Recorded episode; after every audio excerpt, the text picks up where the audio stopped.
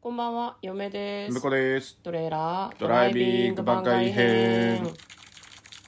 はい始まりました「トレーラードライビング番外編」この番組は映画の予告編を見た嫁と婿の夫婦が内容を妄想していろいろお話していく番組となっております運転中にお送りしているので安全運転でお願いしますはい、今日は番外編ということで、トレドラサブスタジオの方から、えープロレスの感想をお話ししていきたいと思います。はいえっ、と日新日本プロレスそうですねの、えー一番年間で大きい試合そうですね。1月4日、必ず1月4日に東京ドーム大会があるんですけども、それを夫婦で観戦してきたので、感想。はい、話したいと思いはまいす。結構オンラインでもねあの見られるような感じなので、はネタバレに配慮してこのタイミングでの感想になりますていう10日経ったしいいんじゃない っていう体 で。っていう体で、はい、じゃあざっくりどうどうどうなのベストバウトみたいな話をまずする時間ないしベスねトバウトって言われちゃうと、やっぱり、大、あのーそう、ダブルメインイベントっていうのがありまして、はい、まあ、あの、手短にね。だから メイン両方メインイベントなんですけど、まあ一応1個目と2個目っていうので、まあ2個目が本当の大鳥みたいな感じなんだけど、まあ今回やっぱりセミっすかねセミですね今回ダブルメインイベント1ですね。えーっと、IWGP US ヘビー級選手権試合ということで、ウィル・オスプレイ VS ケニー・オメガ。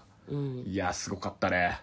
そうねすごかったよ。どうすごかったのか言っいてや、もうすごいとしか言いようがないです ね。だから分かんないから聞いてる人がそうさこの二人はそのストーリーは一応あるんだけどね、僕がプロレスにハマったきっかけって棚橋宏選手と中村慎介選手っていう二人の選手があのライバル対決っていうのをんやった1.4東京ドームを見て、うん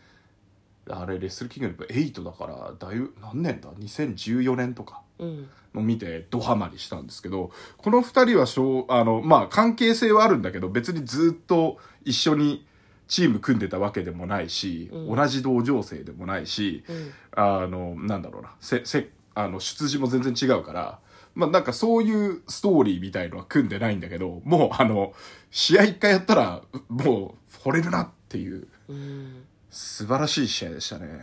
そうですね、うんまたあれなんですよね多分こう入入場するときにこう、すごいね華美な衣装を着てド派手な演出とともにレスラーってこう花道をねずっと長く歩いてリングの方まで行くんだけどケニー・オメガさんはもともとそのオタクを公言してる人でそうセフィロスの曲で入場してきてそう、あの FF7 FF ののセフィロスの。うん、片欲の天使でちゃんと 入準備をしてきてるね あのねあのフィニッシュムーブの名前にもしてるんですよ片役の天使ってなんかねセフィロスってなんか曲で言うじゃん、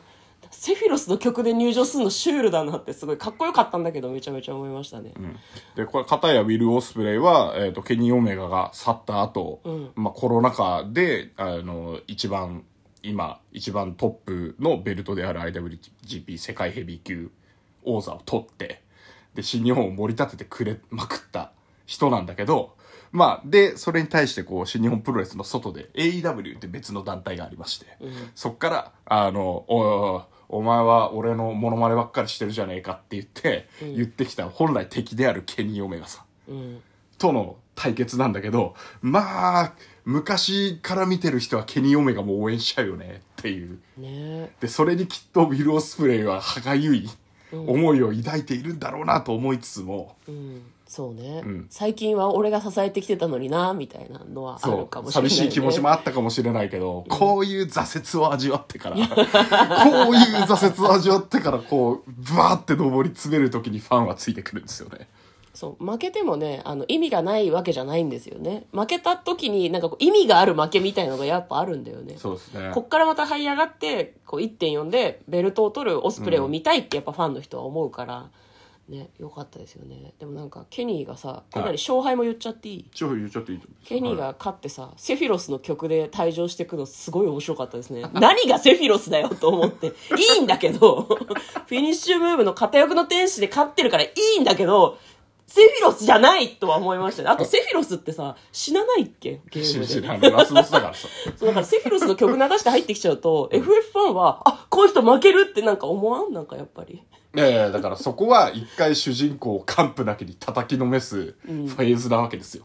なるほどこっね。からオスプレイは、うんあの物語の主人公としてあーもう一段階成長して、うんラスボスケニー・オメガをぶっ倒すわけですよねなるほどね。ラスボスに一度負けちゃうっていうストーリーが入って、うん最後ラスボスに勝つみたいなこと。そうねやっぱりアシアスリートの宿命で、あのケニー・オメガもあと、まあ、何年かするとパフォーマンスがやっぱり落ちてきちゃうから、うんその前に最高の状態のケニー・オメガを、うんビル・オスプレイがあの超えていくっていうストーリーをやっぱ見たいですよね。うんなんかなんかねちょっとねその辺もねプロレスの応援の仕方私そのガチファンではないので、うんアイドル味があるなと思いますねあなるほどねなんか確アにイドルも本当にあの熟年のアイドルのなんかこうやり方とかなんかこう所作とか学ぶところはたくさんあるけどやっぱりその10代20代のこうフレッシュな若々しい時のこの時期が一番みたいなのってやっぱあるじゃん、うんうんその時期のことを言ってんだろうなってすごい思いますあの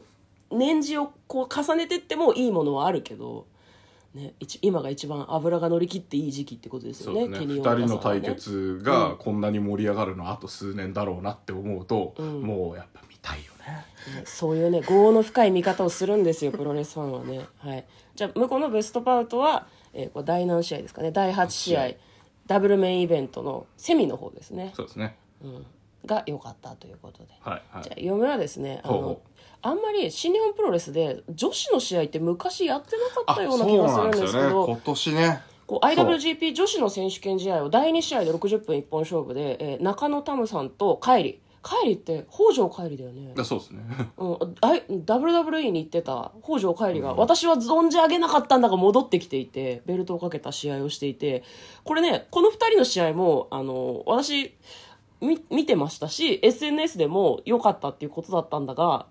なんかその後持ってきたサーシャ・バンクスに全部持っていかれた感がちょっとあってですね あ私そはこもまた胸熱ですよね、うん、いやなんかねその海外の選手をこう受け入れたりとかも結構するんですけど WWE のスーパースターの、えっと、サーシャ・バンクスでいいんだよねそうですサシサーシャバックスですね、うん、サーシャ・バンクスが来てですねすげえびっくりした髪の毛がなんかあの炎ファイヤー炎柄な のあ何のに何言ってるか分かんないと思うけキどャキャロンボールとかファイアボールみたいそうそうそなうそう名前のあのデコデコされた車を想像してください、そういうファイヤーのトレットパター ンがファイヤーパターンが刻そうまなれんてでますすよね色だけとかじゃなくて柄が頭についててえそれどうやってんのってすごいなんか思いましたねでもなんかオーラがやばかったしあとこの人もともと WWE にいた時に指輪で、指輪に「ボス」って文字の入ってる指輪をね、はいはいはい手にしていて入場の時にこう見せびらかすみたいな感じの、えーなんだろうムーブがあったんですけどなんかそのその指輪のとこを見た瞬間に指輪は今回ボスじゃなくてドルドルドルだったんだけどドルドルドルとあの、ま、モネ うん、モネっていう自分の名前モネとマネーをちょっとかけてる感じのねうんうんうんうん、でそれを見た瞬間に嫁は「あボスじゃん!」と思ってあだ名の方を先に思い出しましたねあ本ほ名らがほ分らかあんなのくてボスって言われて、うんボスって何いやボスって呼んでたじゃんみん なでも基本はサーシャって呼んでたのかそうだからあ僕も後ろの画面に顔映っておさしゃだと思ってそうそうそうなんかだからサーシャ・バンクスなんだけどなんか名前をね多分 WWE の方で使ってた名前だから、うんなんだ使えないですね、うんこの人メルセデス・モネっていうんだよねそうそうそうそうこんすごいよねメルセデスは本名ら本しい名ですなんだよね今後はなんかそういう名前でやるらしくてすごいねビジュアルがすごいですよゲームに出てくるキャラクターみたいだから、ねベルトを戦っていくんでしょうねこっから先ねそうですねいろんな団体にも上がってくれるのかなっていうことでじゃあないですかそねう今回この女子、うあん IWGP の女子王座は新日本なんだけどあのこの IWGP 女子王座の展開が今後されていくのは新日本のあのしなんだろうな新日本プロレスの会場じゃなくてあのこの皆さんが所属するスターだうんうっんていう、あの女子プロ団体うのん方でも多分やってくれると思うので、うんその辺も注目ですねだからなんかこう両方見に行けるっていうのがいいよねねいや女子もなんかすごい面白いことになってるんだなというふうに非常に思いましたね、うん、中野タムさんは衣装が可愛かったあそうだねなんか女子プロっていう感じの尻にねピンク色のなんかこう応援する時のポンポンみたいのがついててあれ邪魔じゃないんかねって思ってたけど、うんそれは多分野暮なんでしょうねマスクマンのマスクが邪魔なんじゃないかっていうのと同じぐらい野暮な話なんだろうなと思って 尻のポンポンが可愛いなと思って、はい、他なんかありますかああと今年はあのアントニオ猪木さんの追悼試合あそうとですいねうところでうんいつもはねあの番組というかその大会が始まる時に「うんレッスルキングダム」っていうこの大会のうんテーマ曲がうんバッチリ流れるですけど、まあ、もしくはあとここ数年はいろんなアーティストさんが提供してるしてくれた曲に合わせて煽り V が流れるわけだけどもそれが今回はアントニオアントニオ猪木のうん「燃える闘魂」うんあの「炎のファイター」っていうあのよく皆さん多分聞いたこと絶対ある曲がうん流れてて、それの煽りからの「レッスルキングダムの」あのテーマ曲に移行していくのがめっちゃかっこよくて、僕は密かに泣いてました。いやなんか密かになんだったと思うんですけど向こうは結構泣いてました ねあのファイファイっていうのがこう聞こえてくる感じでうわーっていうであの猪木さんのねこう映像がこう流れてきて割とこう入場する時に岡田和親選手メメインに出てましたけど、うんうんガウンの感じとかもね全部その猪木さんをイすメーごジくした数年前から感意じ識して猪木さん闘病生活も始まってたから頑張れっていう、うん頑張ってくださいっていう気持ちをずっとね、あの持ってたんだろうなっていうのでいよいよ、